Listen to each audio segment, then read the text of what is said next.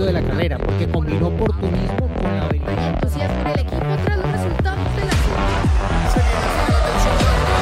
Fórmula Latina. Formuleros, ¿cómo están? Bienvenidos a Fórmula Latina. Este domingo, en cuanto cayó el sol en Abu Dhabi, marcó el inicio de la última carrera de la temporada 2022 de Fórmula 1. Obviamente toda la atención estaba puesta en esa batalla por el subcampeonato de pilotos entre Checo Pérez y Charles Leclerc. Las estrategias fueron fundamentales para lo que sucedió, sobre todo en la parte final de, de la carrera, cuando existía la posibilidad de que Checo se acercase a, a Charles, pero eh, bueno, les decía, la estrategia. Checo tuvo que parar en dos ocasiones, tuvo que hacer dos detenciones, tuvo bastante degradación en sus neumáticos, a diferencia de lo que hicieron Max y Charles. En este caso, Charles incluso eh, aguantó 36 giros con el neumático duro y aunque pensaban que Checo lo podía alcanzar, bueno, le, aguantó bien para pasar eh, la línea de meta en esa segunda posición y hacerse de ese subcampeonato y también para, para Ferrari, pues ese segundo lugar en el campeonato de constructores. Eh, parece que el ambiente en Red Bull es totalmente distinto a lo que vivimos en Brasil el fin de semana pasado. Ya también, obviamente, comentaremos eso. Y bueno, pues se cierra un capítulo en la vida de Sebastián Vettel, ¿no? Que, ah, bueno, hubo muchas despedidas, por supuesto, ¿no? Sabemos que, que Daniel Richardo, Nicolás Latifi y Mick Schumacher no estarán en la próxima temporada, que Pierre Gasly y y Fernando Alonso cambian de equipo, pero por supuesto todo estaba eh, puesto en Sebastián Vettel, hicieron ahí un pasillo para, para despedirlo, dio sus donas y dejó un mensaje muy claro, ¿no? Él va a estar enfocado en la responsabilidad, social, en mejorar el mundo, está muy, muy, muy metido en todos esos temas de, de ayudar a mejorar el mundo, así que seguramente lo veremos haciendo mucha, eh, muchas iniciativas y muchas activaciones al respecto. Así que se nos fue el cuatro veces campeón del mundo y se cerró la temporada 2022. Chicos, ¿cómo están? ¿Cómo vivieron este Gran Premio de Abu Dhabi, Cris? Hola chicos, ¿cómo les va? Diego, Gis, la verdad que muy bien. Eh, hay eh, opiniones encontradas, diversas acerca de lo que fue el Gran Premio, ¿no? A algunos les gustó, a otros no les gustó tanto. Yo no la pasé mal. Eh, uno estando a la expectativa de lo que pasaba en esta pelea por el subcampeonato, había atractivos, había trabajos para analizar los tiempos de vuelta y la cercanía, sobre todo en ese tramo final en el que Checo intentó llegar a, la cola del auto de Leclerc y bueno, eh, finalmente algo que no, no se produjo con algunas cuestiones que quedaron en el camino que forman parte de una competencia automovilística, ¿no? Porque eh, primero cuando sale de, los pits se encuentra con Vettel, que ahí pierde un poco de tiempo, y después cuando llega con, con Hamilton, que un poco le devuelve la gentileza de 2021, ¿no? En, esas maniobras que también nos permitieron ver un poco de acción, pero donde también a Checo se le complica y termina perdiendo algo de tiempo. Cuando llega a los rezagados también pierde algo de tiempo. Bueno, cosas que pasan en, en las competencias que no, no le permitieron poder este, quedarse con el segundo puesto porque tenía evidentemente a su favor un mejor rendimiento en el auto por esos neumáticos más frescos. Pero eh, no quita el buen trabajo de toda la temporada. También tiene merecido Charles Leclerc este subcampeonato desde ya, eh, que pone un poquito de tranquilidad entre tanto lío y tanto, eh, tanta tensión que se vivió en esta temporada dentro del equipo Ferrari y que seguramente va a hacer que se planifique todo un poco mejor pensando en un 2023 que debería tenerlos como protagonistas parados en otro lugar, como fue el comienzo de este año y no como fue todo lo demás, ¿no? Para la escudería italiana. Y bueno, eh, respecto de lo que es el equipo Red Bull propiamente dicho, eh, pareciera, por lo menos por lo que uno ve desde afuera, que sí, los ánimos se han calmado, deben haber aclarado varias de estas cuestiones puertas adentro. De todas maneras, eh, yo creo que, y sostengo, que algo se rompió en la fecha anterior y habrá que ver cómo se desarrolla esto a lo largo de la próxima temporada. Esperaba tal vez otro tipo de reacción de Checo en la largada del Gran Premio, eh, porque, digamos, tuvo nuevamente una mejor salida que su compañero, y lo dejó entrar. Está bien que cerró un poquito la línea Max, pero lo deja entrar. Max tampoco contribuyó mucho en este Gran Premio, eh, no hizo absolutamente nada. No es que esté mal, fue a hacer lo suyo, así deben ser las carreras de autos, pero eh, me dejó una sensación así media extraña, ¿no? Eh, pero bueno, es, es su forma de ser y sabemos que esto siempre va a ser así para él. Y, y bueno, me quedó esa duda, ¿no? De lo que fue el comienzo del Gran Premio, donde sí pudo haber cambiado la realidad de la carrera si Checo tomaba la delantera. De todas maneras, se terminó un año que nos dio un montón de material para poder disfrutar y analizarlo, ¿no? sí, bueno, pues, eh, ¿qué tal, chicos? Eh, no sé, eh, yo no, no creo que, que las cosas estén más calmadas después de este Gran Premio o durante este Gran Premio respecto a lo que pasó en Brasil y el lapso antes de iniciar la actividad en, en Abu Dhabi, ¿no? Con el saludo a todos los formuleros también. Yo creo que a, a mi modo de ver, estas últimas dos carreras del año han dejado muy claro cómo, cuál es el norte de Red Bull, cómo operan como equipo, cuáles son las prioridades, quién manda dentro del equipo. Yo creo que eso ya quedó absolutamente claro. Eh, el equipo habría podido hacer mucho más para ayudar a Checo si realmente ese era el objetivo número uno. Pero yo creo que una cosa era lo que decían de puertas hacia afuera, pero otra muy diferente la que está ocurriendo de puertas hacia adentro. Y cómo están actuando y lo que evidencia no solamente cómo están operando en carrera, lo que hicieron en particular en esta última carrera, sino el discurso que han llevado también públicamente cuando emitieron ese comunicado antes del Gran Premio de Abu Dhabi, en el que eximían de responsabilidad a Max Verstappen y ellos mismos se echaban la culpa, ¿no? Eh, los comunicados obviamente pues se pueden pensar, repasar, ajustar y dan para interpretaciones, pero tienen que cumplir con una serie de requisitos que también están enmarcados dentro de lo legal, ¿no? Porque pues las vinculaciones de los equipos a los pilotos, todas eh, tienen un marco legal, ¿no? Y, y creo que pues la, el box o el lado del, del clan Verstappen, digámoslo, tiene muy claro cuál es eh, su norte, tiene muy claro cómo hay que operar eh, y creo que pues el equipo Red Bull que veíamos hasta cuando Checo le dio toda la ayuda que pudo a Max para que fuera campeón era uno, pero la realidad es que siempre ha sido otro debajo y ese es el que hemos visto en las últimas dos carreras. No que sea malo ni bueno, es lo que es solo que obviamente no hace sentido lo que se dice públicamente con lo que hacen y con lo que realmente está ocurriendo, ¿no? Para mí el equipo claramente no es el mismo que pensábamos que era al inicio del año. Toda la supuesta ayuda que le iban a dar a Checo, pues fue hasta cierto punto, pero solo hasta cierto punto, no a toda costa como sí se vio en Ferrari en la radio le dijeron muy claramente cuando salió del box eh, Leclerc y Sainz estaba justo detrás, que venía como para atacarlo. Y le dijeron, no pelees con él. Y Sainz preguntó incluso también, ¿no se le puede atacar? No. Estaba claro que el objetivo era asegurar que Charles acabara segundo en el campeonato de pilotos.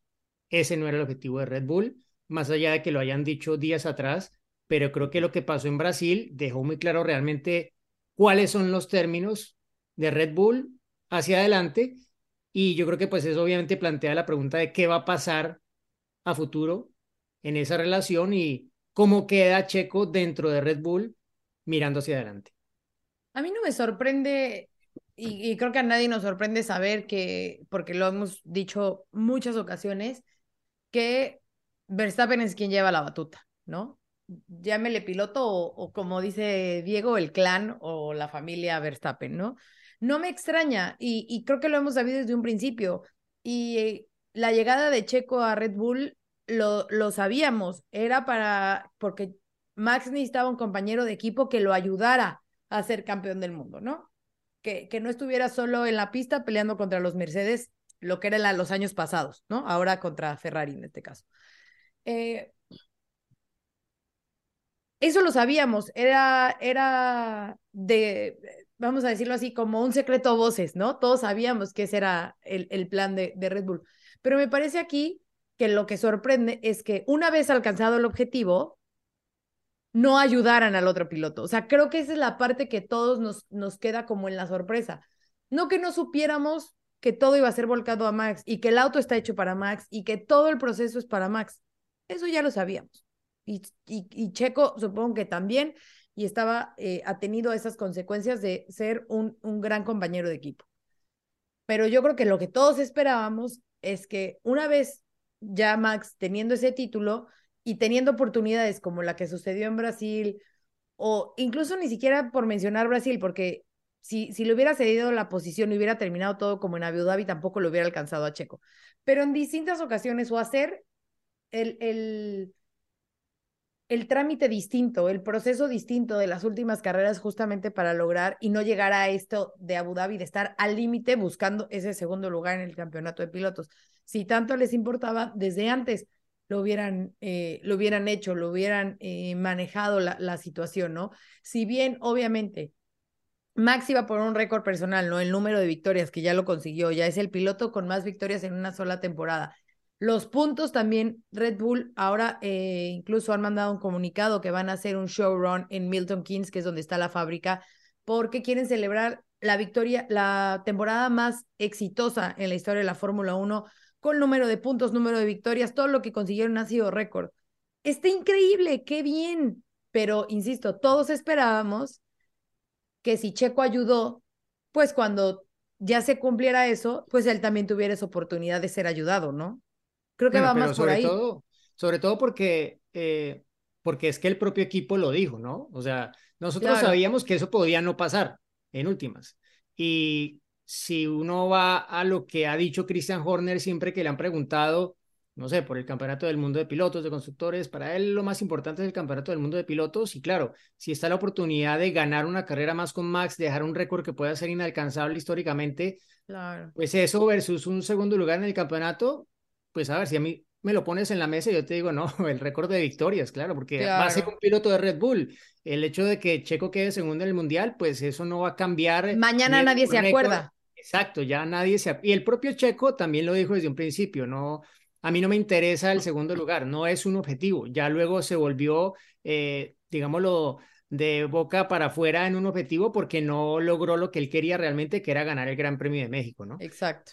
Y pues el equipo también insistió en que eso era lo que querían, ayudar a Checo a que fuera segundo en el Mundial porque no lo habían logrado antes. A ver, eso no nos lo estamos inventando nosotros, sino que el equipo propio fue el que también lo puso sobre la mesa y dijo que iba a actuar acorde. Lo que pasa es que no esperaban que ocurriera lo que pasó en Brasil y eso ya cambió completamente la dinámica de puertas hacia afuera del equipo también. Entonces, sí, solo para, para aclarar eso.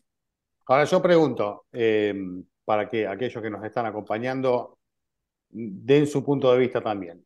¿Cuál debería ser la postura de Checo para la próxima temporada? ¿La misma que este año o debería Checo ya adoptar una posición un poco más firme en cuanto a las decisiones que toman carrera y tal vez no aceptar todo lo que le piden? Lo pone en un lugar incómodo, lo pone en un lugar en el que podría llegar a quedar fuera del equipo antes de fin de año si no responde a las órdenes del equipo o lo posiciona mejor a la hora de, no sé si buscar otro lugar, pero sí como, como piloto y, mostrando tal vez que, bueno, hay un cambio en cuanto a encarar la, forma de, de, digamos, de transitar el último tramo también de, de su carrera como piloto dentro de la Fórmula 1.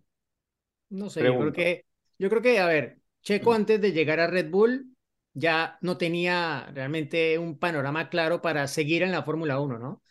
Tal vez tenía la oportunidad de regresar, pero, pero pues pensar en que iba a tener una oportunidad como la que al final ha tenido no estaba realmente dentro de lo que él pensaba, porque por, aparte tampoco estaba claro cuando él firmó con Red Bull que iba a firmar con el mejor Red Bull de los últimos años, ¿sí?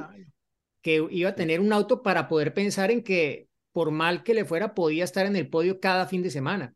¿Sí? Entonces, claro, esa es una oportunidad que cualquier piloto en la Fórmula 1 quisiera tener, más allá de que cuando ya te sientas allí y te das cuenta que cómo funcionan las cosas y tienes a Max Verstappen del otro lado del box y todo su entorno con lo que eso significa, pues mm, tal vez no es para todo el mundo, pero es la realidad de Checo y es mejor eso que estar en la casa, pienso yo, ¿sí? O estar viendo las carreras de Fórmula 1 o estar corriendo para Aston Martin, pienso yo. Digo una cosa, Diego, antes de, de, que profundices en el tema, para que quede más claro. Primer Gran Premio del año que viene, Checo viene adelante, sobre el final del Gran Premio viene Verstappen atrás. Primero hay que ver si en ese caso hay orden o no. En el caso de haber orden. Primera carrera no va a haber. Bueno. Tercera. no lo sabemos. Tercera carrera. Viene Checo adelante, viene Max atrás. Te voy a decir algo, te voy a recomendar, y, ya que es Navidad, de pronto te lo regalo. Mira, te voy a regalar la biografía de Mark Webber, porque esa biografía te va a decir qué es lo que va a pasar. Porque es que es la misma historia, es la misma historia, exactamente la misma historia. Bueno, con diferentes actores, diferentes momentos, etcétera, pero es el piloto joven haciendo estrella, convirtiéndose en la nueva gran estrella de la Fórmula 1, que lo es por todo su talento y por los números que está haciendo, contra un piloto veterano que de repente está en una oportunidad que nunca pensó que iba a tener de pilotar un auto que puede ganar cada gran premio pero de Fórmula 1. Lo que quiero preguntar es, ¿qué pasa si llega una orden, en el momento que llega la orden, y Checo dice no? y no la cumple.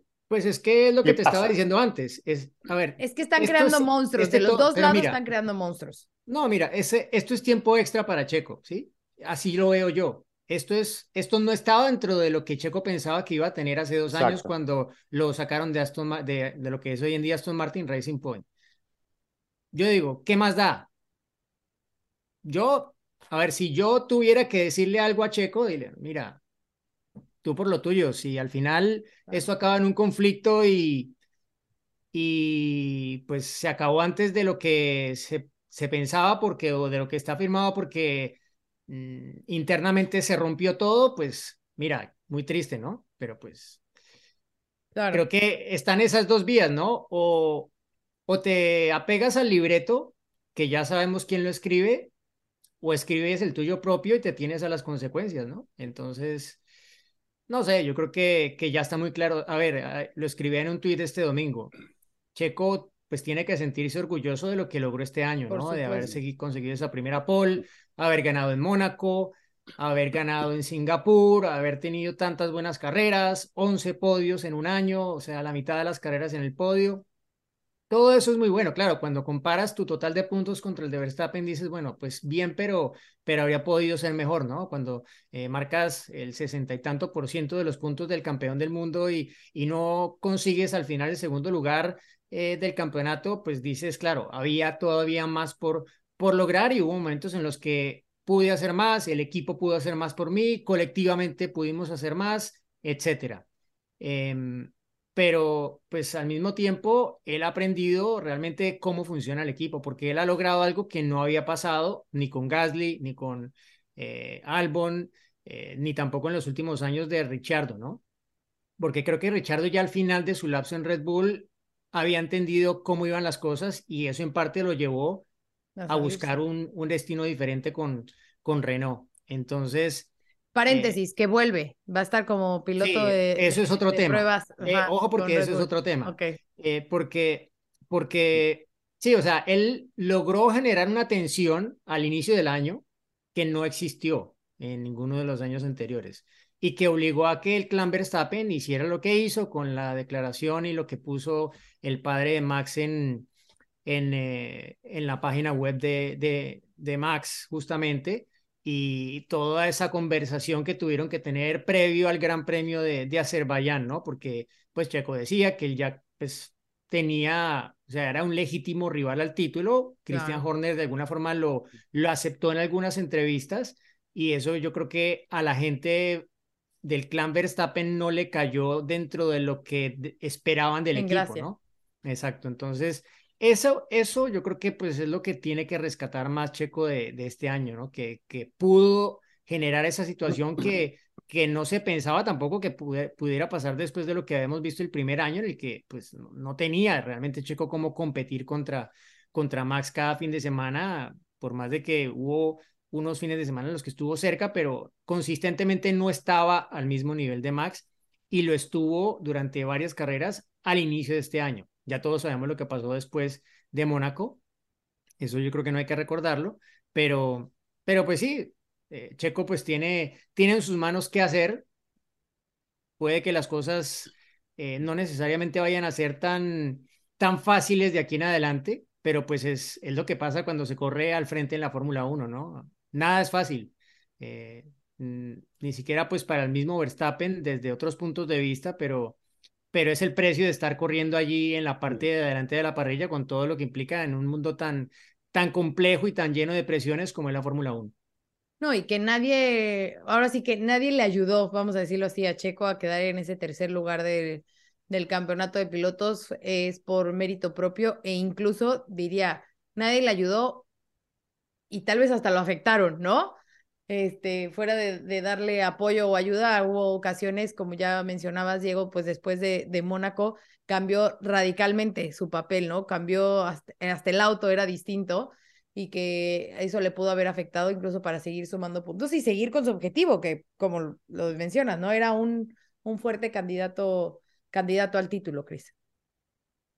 Sí, sí, eh, está claro que él logró lo que le permitieron lograr, ¿no? Y que en el camino, como decía Diego, han quedado puntos, algunos, por supuesto que se los puede atribuir al propio Checo, pero otros no. Eh, y, bueno, hay decisiones del equipo cuando uno ocupa un rol que, bueno, hay que aceptar como las aceptó en esta temporada, por eso yo planteaba lo del año que viene, como para que cada uno este, lo analice, ¿no? Desde su lugar. En su momento también habrá que preguntárselo a él.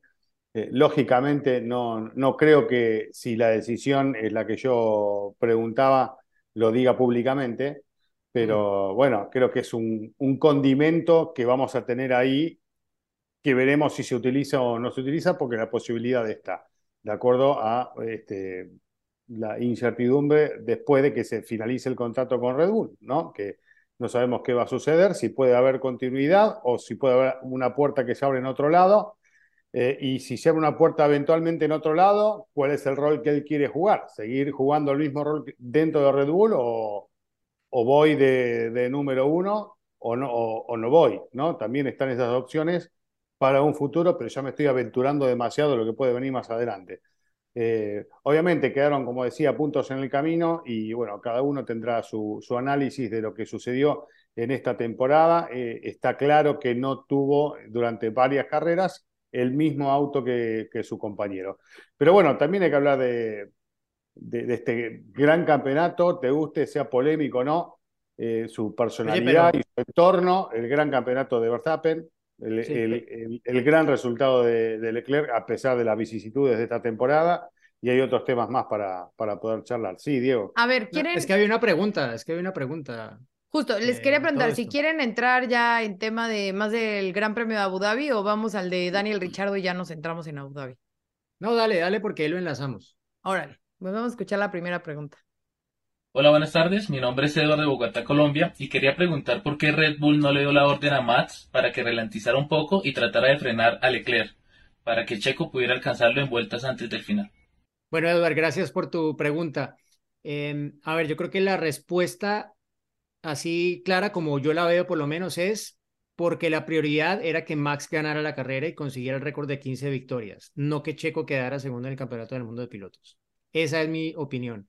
Em, ahora, mm, se lo preguntaron a Verstappen en la rueda de prensa después de la carrera y él dijo que mm, no estaba seguro de que esa fuera una forma, no recuerdo exactamente la expresión que usó, pero algo así como elegante o la forma limpia de correr eh, acabando la temporada, ¿no?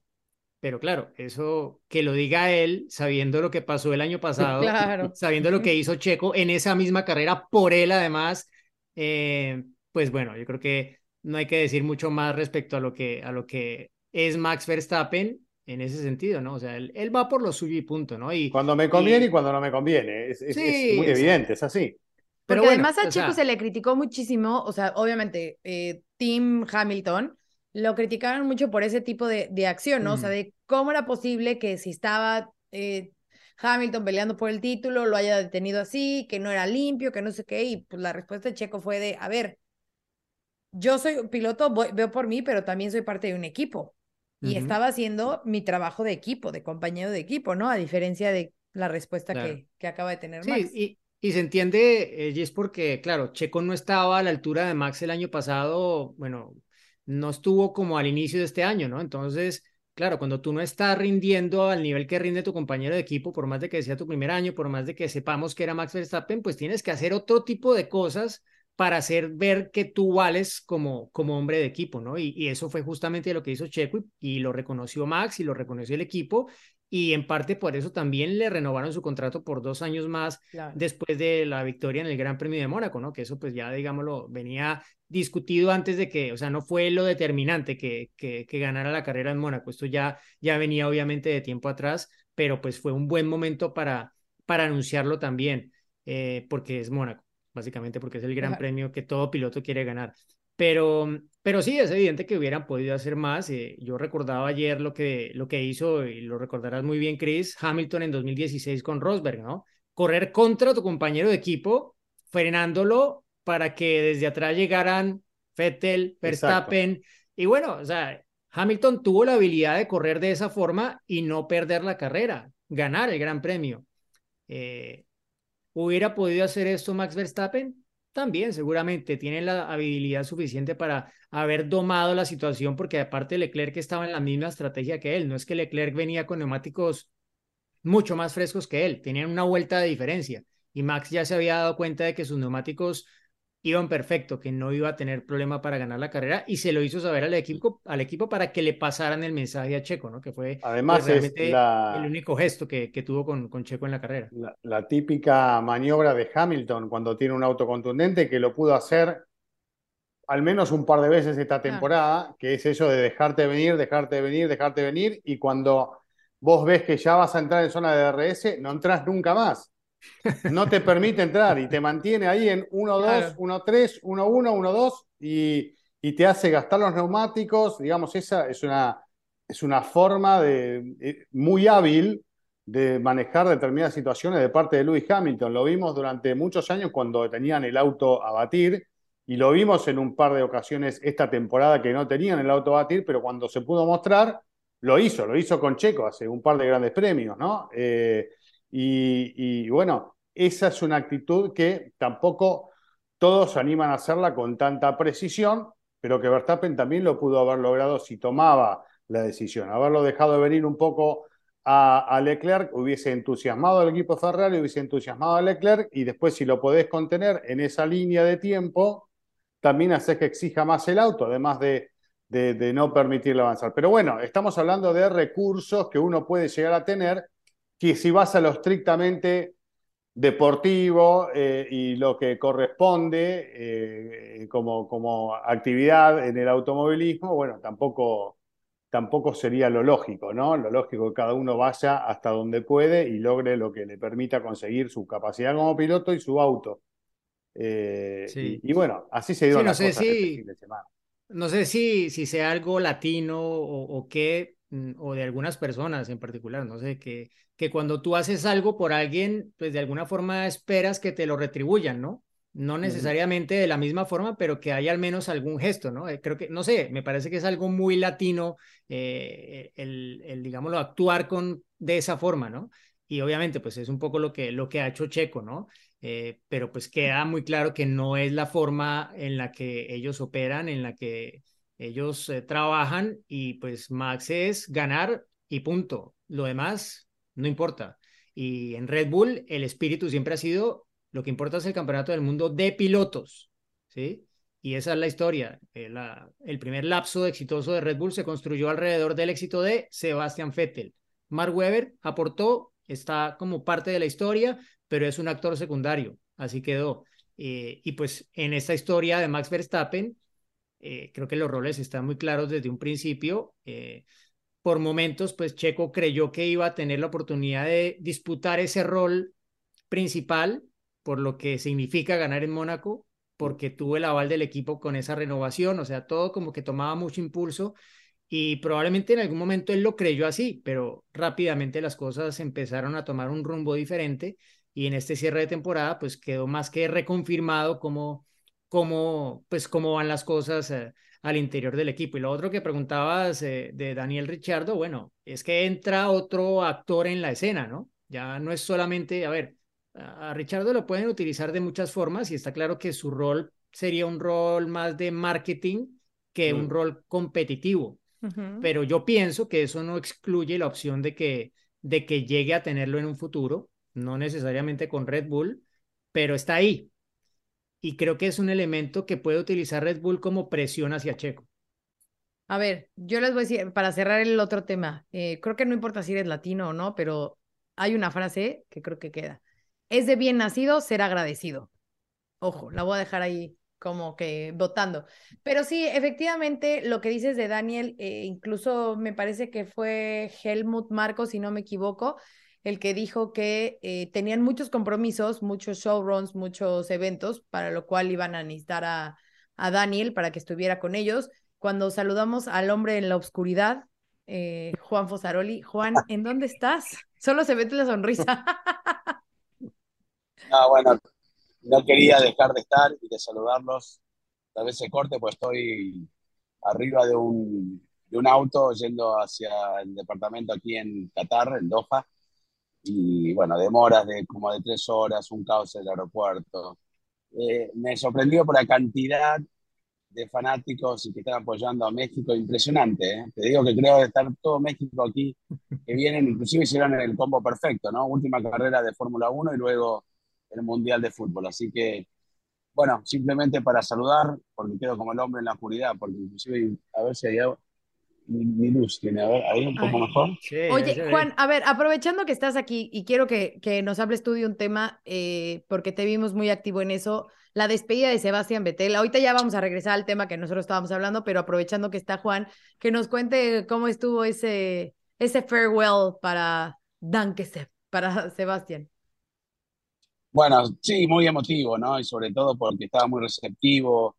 Eh, lo veía como tocado, ¿no? Como podemos decir a veces nosotros, como muy emocionado desde el primer día, como ya dándose cuenta que cada día que pasaba iba a llegar esa hora final de, estar en la Fórmula 1, emocionado y bueno, me tocó la suerte de poder correr con él un rato, eh, intercambiar unas palabras, sacarnos fotos, ¿no? Porque el tema de la vincha también este, generó un poco en él algo divertido.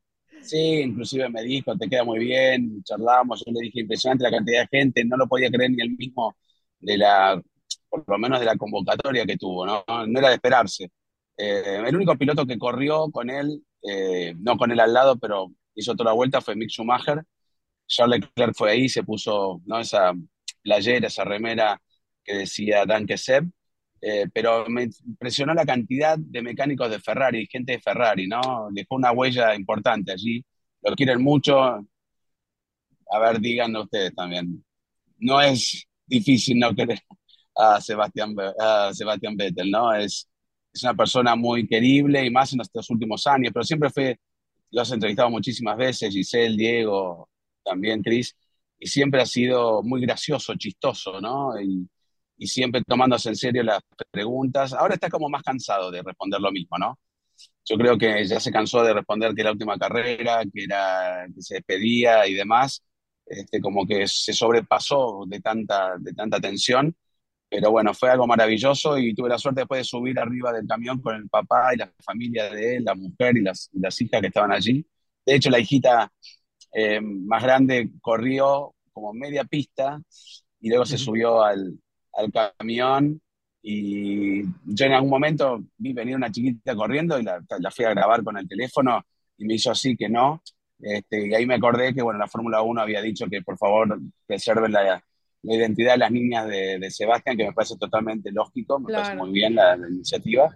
Así que no, pero bueno, y con Norbert a los abrazos, porque me tocó estar en, tomando un café, comiendo un sándwich en un Starbucks, que estaba solo ahí en Austin el día lunes me senté con él y empezamos a hablar y me contó tantas cosas de, de Loeb, y después de Loeb, Sebastián Loeb, estoy, perdón por las horas de vuelo, de, de Vettel. Son campeones eh, igual, multicampeones. Sí, sí, multicampeones, un par de campeonatos más eh, Loeb en rally, pero a lo que voy es como, inclusive el papá de, Sebastián me dijo que le parecía excesivo el precio de los hoteles y se estaba cambiando un hotel mucho más barato, o sea, ahí te da la sensación de cómo ha sido criado Sebastián Vettel, con sencillez, ¿no? Con mucha humildad, pese a que, bueno, con todos los años que ha estado en la Fórmula 1, seguramente su pasar no es el, peor y ni siquiera el del papá que tanto lo apoyó.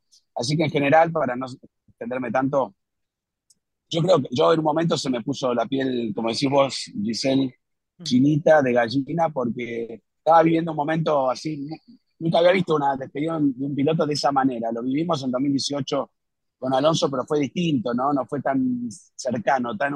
Él se quedó en la llegada de todos para saludar y palmear a todos los que iban terminando, ¿no? Típico Sebastián. Este, en un momento cuando le fui a pedir, dije, bueno, le voy a pedir la última foto. Y me dijo, ya me pediste todo. Me dice, tenés la vincha, tenés la credencial, ¿querés más? Le digo, bueno, es muy especial para mí. Le digo, yo tuve la suerte de, diría, de esos 199 grandes premios, me perdí una temporada y media y algunas ocasiones, no puntualmente. Entonces, desde que debutó en Estados Unidos, estuve en todas sus carreras. Es más, me fijaría en todas sus victorias y tal vez me falte una, pero he estado toda la vida ahí con Sebastián Vettel y lo vi como crecer. Y bueno, este, se va uno y también te empieza a entrar la, ¿viste? lo que siente el piloto y demás. Pero ningún piloto, desde que anunció el retiro, habló mal de Sebastián. Todos tienen alguna anécdota buena con él, ¿entendés? Como de ayuda, como de, de amistad. No, te digo que no lo queremos, porque a veces uno después lo magnifica y lo pone como leyenda, pero yo creo que de los retiros que hemos vivido en la Fórmula 1 es el más importante de los últimos años, pero seguro. ¿Cómo andas, Juan? Yo, perdón, pero eh, eso creo que lo que vos describís también quedó en evidencia, ¿no? Eh, porque en un ambiente tan competitivo, donde nadie quiere ceder absolutamente nada, en una actividad que es el automovilismo eh, lleno de pilotos que solo piensan en ellos, ¿no? Donde el ego está en primer lugar, que, que, que se genere la situación que se generó a lo largo de todo el fin de semana con Vettel y el reconocimiento de los pilotos, el lugar que le dieron, participar de todas las propuestas que había para saludarlo, para acompañarlo, esto es muy poco común en el automovilismo y por eso hay que graficarlo menos en la Fórmula 1. Eso, lo que pasó simplemente refleja lo que es Vettel, nada más, ¿no? Y no, y bueno, alguien como Fernando Alonso, que han sido archirrivales, ¿no? Digamos que Alonso perdió dos campeonatos casi ahí con Sebastián eh, Vettel. Entonces, la verdad que, que, se pinte el casco, que diga que lo va a proteger, ¿no? Después dejan de lado todo, todos competimos. Si uno, vos vas a, jugar contra tu hermano o contra cualquiera, hasta tu hijo, a algo, lo quieres ganar. Pero lo lindo es que esa rigidez que pudo haber en algún momento se borró, ¿no? Como la de Hamilton, que le pidió inclusive años más tarde disculpas por lo de Baku, ¿no? Como que iba este, saneando un poco algunas relaciones. Y, pero no, no, no tuvo que hacer un gran esfuerzo para estar bien con todos, es así él. El que más me gustó, que estuvo mucho más en contacto, fue con Daniel Richardo. Muchas veces se saludaron en el corralito y dijo en la entrevista cuando me tocó hacerla que le encantó pelear por lo menos unas posiciones con Daniel Richardo. No, no lo pudo superar, pero estar ahí tan cerquita de Daniel Richardo y Daniel Richardo dijo el otro día emocionado en, Brasil que cuando supo todo el problema de McLaren lo llamó muchísimas veces para apoyarlo, para darle una mano, para ver cómo podían hacer. Daniel Richardo dijo, eso no lo hace cualquier piloto. Y recuerdan lo que fue el 2014, ¿no? Le ganó Daniel Richardo y sin embargo Vettel podría tener Charles Leclerc, que fue un poco en definitiva el artífice que se vaya de, Ferrari.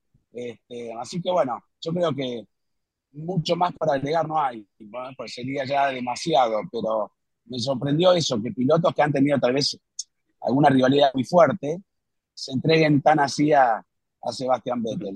Un poco Alonso también, gracias a Vettel, está en Aston Martin, ¿no? Pero no va por ahí. Digo, porque hay muy pensado siempre, pero yo creo que es genuino el reconocimiento de un gran campeón. Para mí, bueno, para mí no, para todos ustedes, estadísticamente está entre los más grandes. Después uno lo pone donde quiera por, por, lo que uno considere que es mejor, ¿no? Porque uno puede decir que es 10 veces mejor fulano que ni siquiera tiene un campeonato, pero este, estadísticamente va a ser siempre reconocido entre los cinco primeros o menos todavía. Oye, eh, y que incluso les dio cartas a todos, ¿no? Eh, que fueron a cenar y les escribió una carta a todos. Sí, sí. Inclusive, bueno, trascendió un poco, después algunos minimizaron eh, la invitación fue un poco en general por Lewis Hamilton, inclusive dicen que pagó él la cuenta, pero bueno, trascendió una cuenta que vamos a saber si no, si la hizo Mejía en la computadora. Que no, no, esa, esa cuenta no era. Está claro que no, que no era, que esa cuenta no era, no. Esa, esa, era de otro restaurante porque no era el mismo restaurante sí, que No era donde comieron. Por eso mismo, por eso mismo, pero digo, la iniciativa de estar.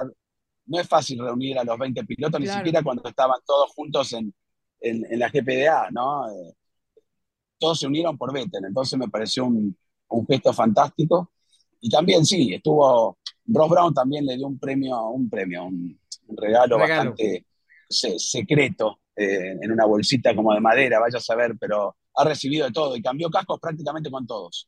Este, así que estuvieron bastante activos allí con los cascos de Sebastián Vettel, porque tendría que haber llevado 19 cascos, ¿no? Para intercambiar. Pero me parece que, que, fue fantástico, ¿no? Y bueno, de lado quedó un poco lo que te están hablando, Richardo, pero Richardo con pretensiones e intenciones de volver. Ya va a estar, como nos contó en la entrevista, dijo que todavía faltaba firmar, pero estaba confirmado. Si es que lo hago, dijo en la entrevista de ayer, ¿no? Y hoy seguro que ya está confirmado, yo no leí nada. Este, va a estar ahí cerca de Red Bull y va a estar haciendo ese trabajo. Y el que no veremos más seguramente va a ser a Nicolás Latifi, ¿no? Pero bueno, la Fórmula 1 da sorpresas y Mick Schumacher veremos cómo recompone un poco su carrera. Pero bueno, este, hoy ya hubo, yo cuando estaba viniendo ya pasé un segundo por, por ahí, por el, por el circuito, simplemente para saludar a, a un amigo y, y, ya estaban probando ¿no? las butacas y demás, y mañana es todo un día de pruebas. Este, y algunos pilotos los veremos seguramente acá en el Mundial, así que ahora ya estoy para desconectarme un poco de la Fórmula 1 y, y, empezar a, a, estar ahí para a par con, tengo el corazón dividido, ¿eh? y no lo voy a hacer políticamente, pero este, con México estoy también ahí. Me gustaría que si se Nos vamos a enfrentar, ¿eh? Nos vamos a enfrentar. No, tiene que ganar a Polonia, tiene que ganar a Polonia, así está tranquilo cuando juegue con Argentina. Le podríamos dar una mano, como no, como no hizo Max con Checo. A ver, a ver, entrando en ese tema, ¿cómo viste a, a Checo después de, de, lo sucedido?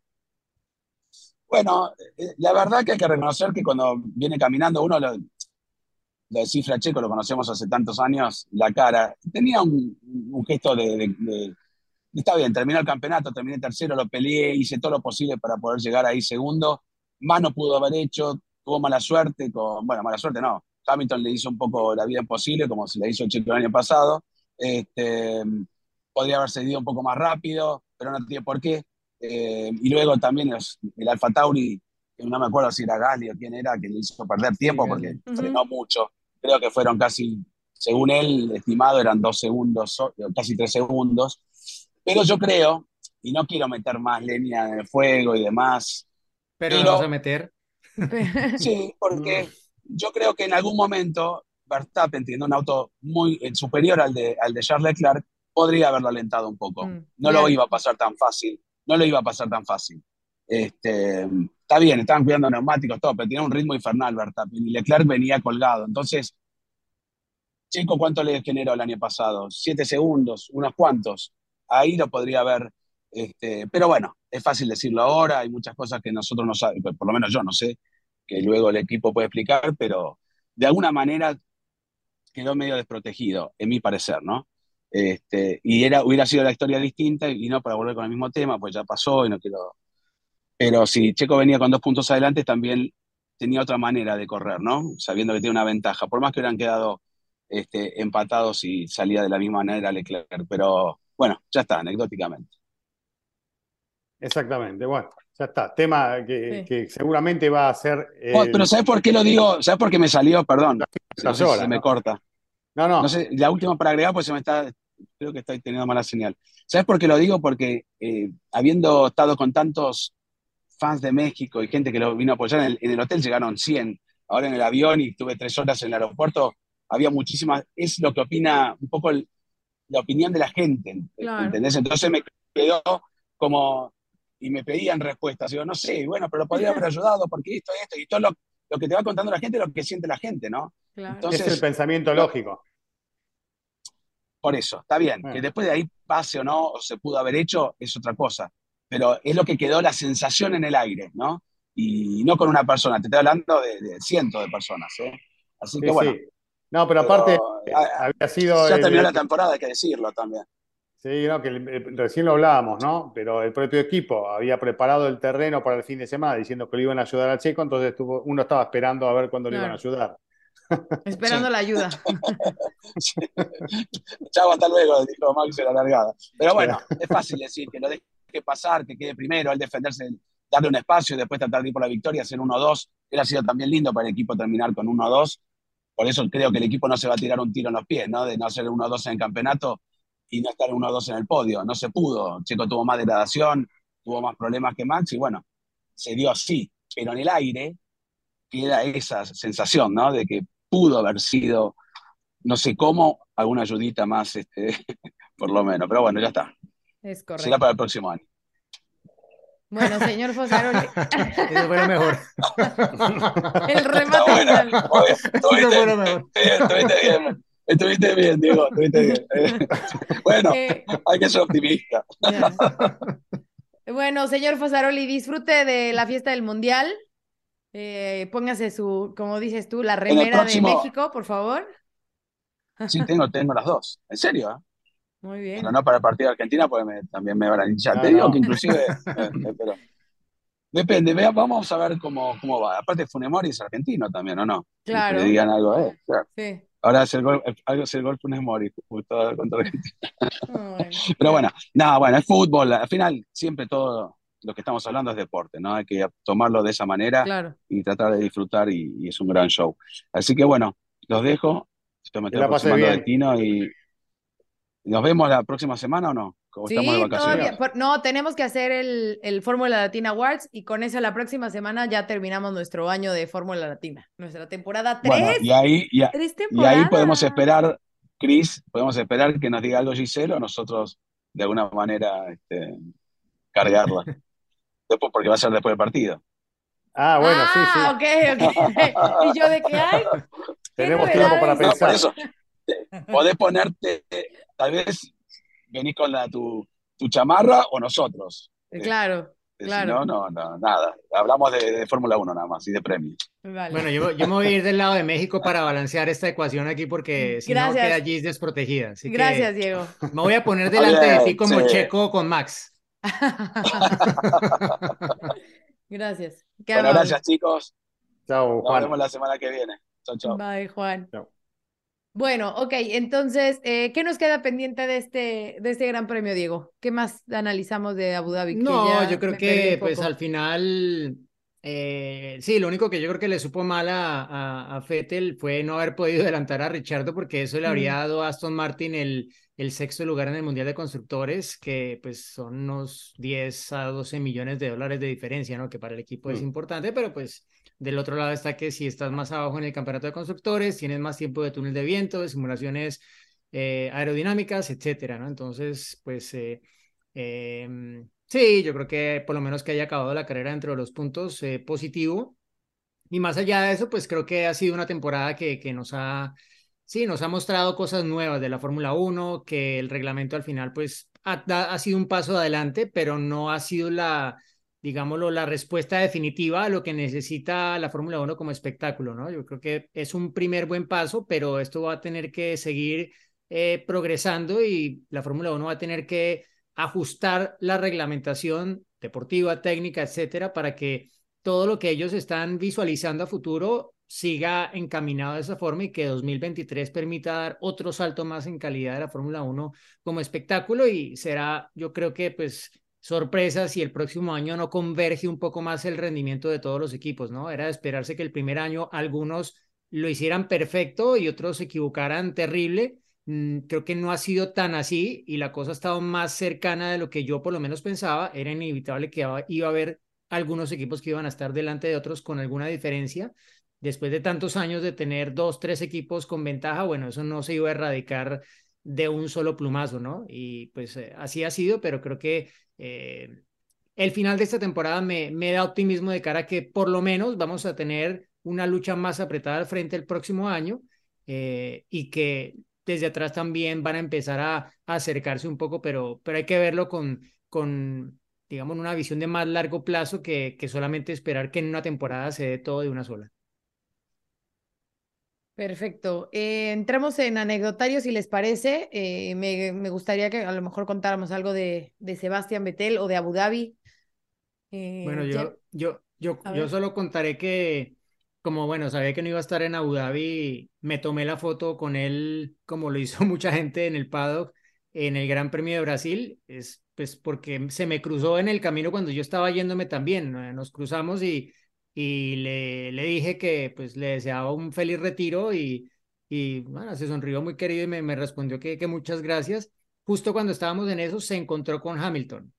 Y claro, se saludaron con Hamilton, los más queridos, yo tomé la foto tal y, y bueno, hasta ahí fue la, la despedida, pero sí, no, no sorprende que, que haya sido pues tan, tan grande la, la despedida y, y, sobre todo lo que, lo que dijo Sebastián un poco en, en esa eh, vuelta al circuito en la que corrió acompañado de cerca de 200 personas del paddock, ¿no? Él decía, yo he tratado como de darle amor a la gente durante todos estos años y siento que ahora me lo están devolviendo, ¿no?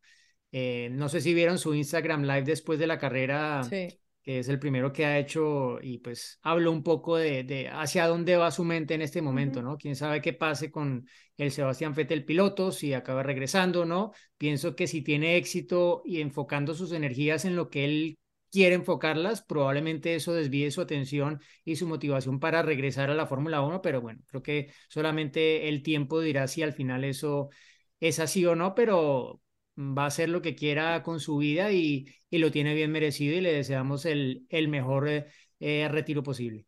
Es que sabes que como lo estaba diciendo eh, Juan, que iba como ofreciendo disculpas por sus errores de alguna forma o, tratando de, de, quedar bien con todo el mundo. Ese era muy Sebastián Vettel. Sabemos de muchos pilotos, por ejemplo, en el caso de los medios, ¿no?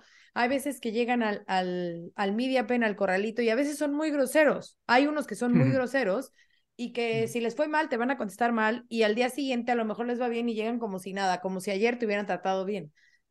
Sebastián era muy consciente de eso y además ubicaba perfectamente bien como que todas las caras, ¿sabes? Entonces, eh, si el día anterior eh, por algo te contestaba mal, como que intentaba ser mejor al día siguiente, e incluso en sus comentarios te, daba ese de ayer no fue un buen día, pero hoy tal cosa, o no sé, como que intentaba de, de, de cierta manera componer, eh, componer la, la situación y siempre siendo muy amable. Recuerdo muy bien la primera entrevista que le hice justo cuando todavía era piloto eh, Red Bull.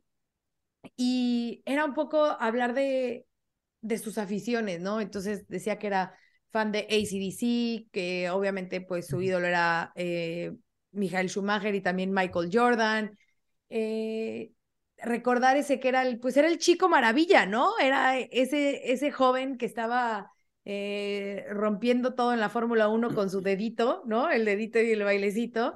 se va, como lo dice Juan, cada quien lo va a colocar en, en el rango de la historia que quiera, pero sí un hombre que que cambió muchas cosas en Fórmula 1 y que seguramente lo va a seguir haciendo por el mundo. Como ya lo decías con ese live, eh, es objetivo, ¿no? Decía en, el, en ese live. Eh, tuve la oportunidad, por supuesto, de, de, ser muy bien pagado, de viajar en aviones privados, de los mejores hoteles, y cuando me di cuenta de todo lo que implicaba eso, pues empecé a cambiar, ¿no? Empecé a cambiar mi vida, empecé a cambiar lo que como, empecé a cambiar mi forma de viajar y pues ya no quiero hacerlo más, ya no quiero afectar tanto este, a este mundo no, no voy a pedirles eh, que cambien ustedes, pero les voy a compartir lo que yo vea para poner mi gradito de arena y ver si es posible que, que también cambien ustedes conmigo, ¿no? Entonces va muy encaminado a esa, a esa dirección el buen, el buen Seb.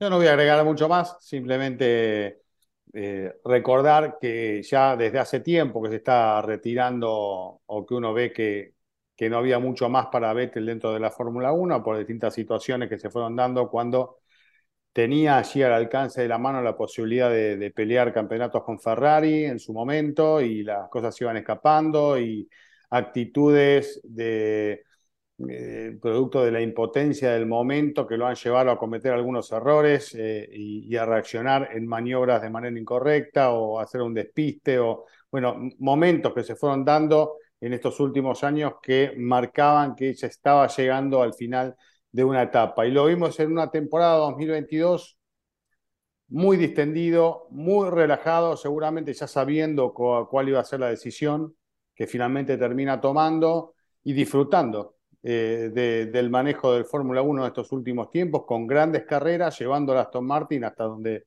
el auto se lo permitía, sin cometer equivocaciones y haciendo las cosas bien. Hemos visto buenas carreras, buenas maniobras, eh, y bueno, eh, al verdadero Vettel cuando está tranquilo y dando todo de, sí, ¿no? Porque no hay que olvidarse de, esos cuatro campeonatos y de todo lo que ha conseguido y de los números. Cuando uno mira la estadística, lo tienen allí en, los primeros lugares, ¿no? Así que eh, simplemente recordar eso, hacer esta reflexión y seguramente lo vas a seguir o lo van a seguir cruzando en los boxes allí en el paddock a, a Vettel porque va a seguir ligado a la Fórmula 1 sin lugar a dudas. No sé si vieron, eh, eh, porque bueno, a mí me habría gustado mucho que alguien le preguntara, no sé si alguien lo hizo, por lo que está pasando en este momento en Red Bull, ¿no? Porque pues es un equipo que conoce muy bien, claro. Eh, porque la dinámica es parecida a lo que ha ocurrido en el pasado, etcétera, ¿no? Pero eh, no sé si vieron el mensaje que le escribió a Verstappen en el casco que le regaló en el, intercambio que hicieron en esta última carrera, que esto venía pedido de Vettel desde el Gran Premio de Australia, que fue la primera carrera que él corrió este año después de que le dio COVID eh, al inicio del año. Eh, le escribió, impresionante verte llegar y adelantarme. Esto seguramente lo dice por el hecho de que fue el campeón más, el ganador de carrera más joven de toda la historia. No le batió el récord del campeón más joven, pero sí le batió en 2016 en en Barcelona, estábamos allí, Chris y Gis, cuando se convirtió en el ganador más joven en la historia de la Fórmula 1. No, le, no ha ganado todavía más títulos que él, pero bueno, en esa estadística sí que lo adelantó y es bueno, una, un hito que va a ser difícil de debatir por cómo ha cambiado la reglamentación para ser piloto de Fórmula 1. Luego decía, bien hecho y los mejores deseos. Piensa siempre por ti mismo y sigue creciendo. Disfruta. Ese fue el mm. mensaje de Sebastián Fete. Pues piensa mucho en ti mismo, es muy de la misma escuela. No, no, piensa siempre por ti mismo. Por ti mismo. que yo pues lo interpreto como, como no te dejes llevar por lo que te dicen. Okay. Haz lo que tú crees que es lo correcto. Y sigue creciendo. Bueno, eh, tenemos que cerrar, pero no sin antes mencionar a nuestro ganador de Grid Rival. Gracias a los más de 4.700 Finalmente que gané. participaron. No, hombre, Chachis fue ah, el ganador con eh, 21.631 puntos. Ese soy yo. No, tú no eres Chachis. claro, así me dicen en mi casa. No, Chachis, eh, te vamos a contactar, te vamos a contactar, la gente de Grid Rival también te va a buscar porque, como ya lo venimos haciendo de la tradición, el ganador se va a llevar un, un souvenir de la Fórmula 1, ya que escoges la playera, la gorra, lo que quieras de Fórmula 1. Así que pues felicidades Chachis y gracias, les decía, a los más de 4.700 participantes en nuestra liga, en nuestro fantasy, y pues nos vemos el próximo año. Yo quedé 390, mejoré del año pasado, ¿eh? Ojo. Cañón. Cañón. casi casi 300 puntos. Digo, 300 lugares. Y bueno, yo fallé sobre el final, pero bueno, 700 y algo, había empezado como 2000, así que avancé bastante. ¿Qué va a ser? mejoraré el año que viene. Bueno, e, es la segunda liga más grande de Grid Rival, ¿no? Después de la, primera, la primera. Está, no, está la de The Race y luego está la nuestra. Que la de The Race creo que tiene 7000 y algo, pero pues es en inglés, se, entiende, y arrancó antes que la nuestra. La nuestra tiene ya casi 5000. Ojo. Ojo. Y vamos por el 2023 con más de 5000. Eh, bueno, chicos, nos vemos en Respondemos tus preguntas. Recuerden que todavía tenemos Respondemos y un episodio más para cerrar este 2022. Así que, pues nada, disfrutar de la, vacación. Bye. Chao. adelantamiento de la carrera, porque combinó oportunismo con la habilidad.